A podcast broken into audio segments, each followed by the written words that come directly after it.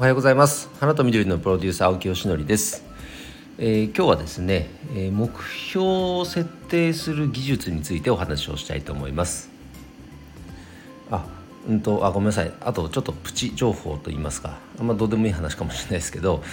うんと、このチャンネル名を変えました。なんかあのちょっと前になんかこの目的からの一貫性とかこの土台目的そのなんか見直しをしたよみたいな話をしたんですけどそうなった時に今のまあ活動テーマだった「人生をボタニカル」っていうのは別に嘘ではないし別に今でもそうは思ってるんですけどなんかちょっと一旦取り下げることにしました。言いたいことは結構その一言に集約しているといえば集約しているんですがジョーロという会社の活動の中の一貫性で表に出す情報としたらちょっとなんかこう分散しちゃうなと思ってなので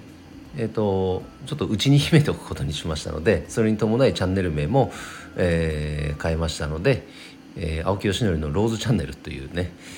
えー、名前に変えてますので、え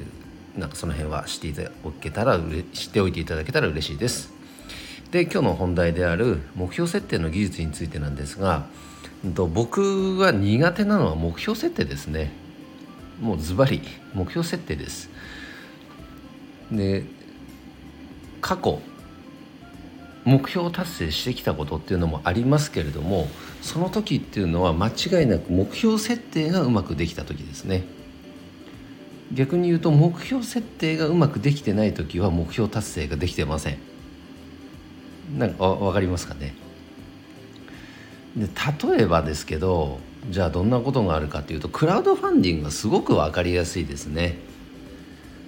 あの期日が決まっていて数字目標がこうズバリ金額として出るわけじゃないですか。でそれまでに、えーと、その支援金額目標金額を集められなかったら目標未達というもうズバリそこに明確にしかも公表されてるわけですよね。だから余計にこう頑張らなきゃっていう気持ちにもなるそんな仕組みになってると思っています。でクラファンは今まで過去数回やってきましたけど全部目標達成できました多分それでそれによっていつ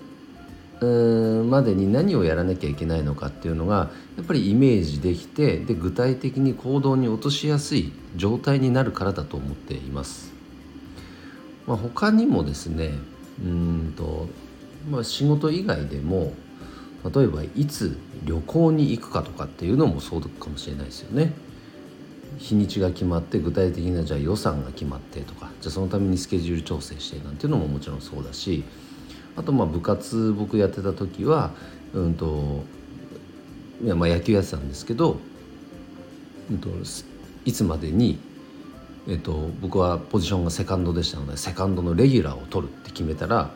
でそれに向けてじゃあどういう練習したらいいかとかどういう力をスキルを自分が身につけなきゃいけないかとかっていうのが明確になってでその強化をするためにちょっと自分で自主練したりとかそんなことやってたわけですね。で結果レギュラーも取れましたとかこういうふうに目標設定が明確になるからもうそれを達成するための、えーとやるべきことっていうのが明確になっていく。まあ、フルマラソンとかもそうですね。ハーフマラソンとかもそうか、うん、20キロ42.195キロを何時間以内に走るって決めればそのトレーニングメニューみたいなものが決まっていくと。つまりはまあ繰り返しになりますけど目標達成がなかなかできないとかっていう時それが難しいんですっていう時にはおそらく目標設定が曖昧になっている時だというふうに思ってもいいかもしれませんね。僕は間違いなくそうです。自信持って言えることじゃないけど。なので昨日もですね、まあ、とある、まあ、ミーティングが別の会社別の会社というか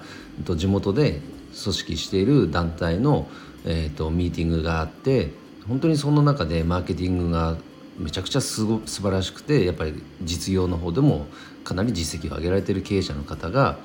その集客みたいな話になった時に考え方みたいなものをこうなんか提示してくれたんですね。それがもうやっぱり秀逸ですごく勉強になったんです。でそういう時には大体具体的なんですよねまず話が。で数字の話になったりとか。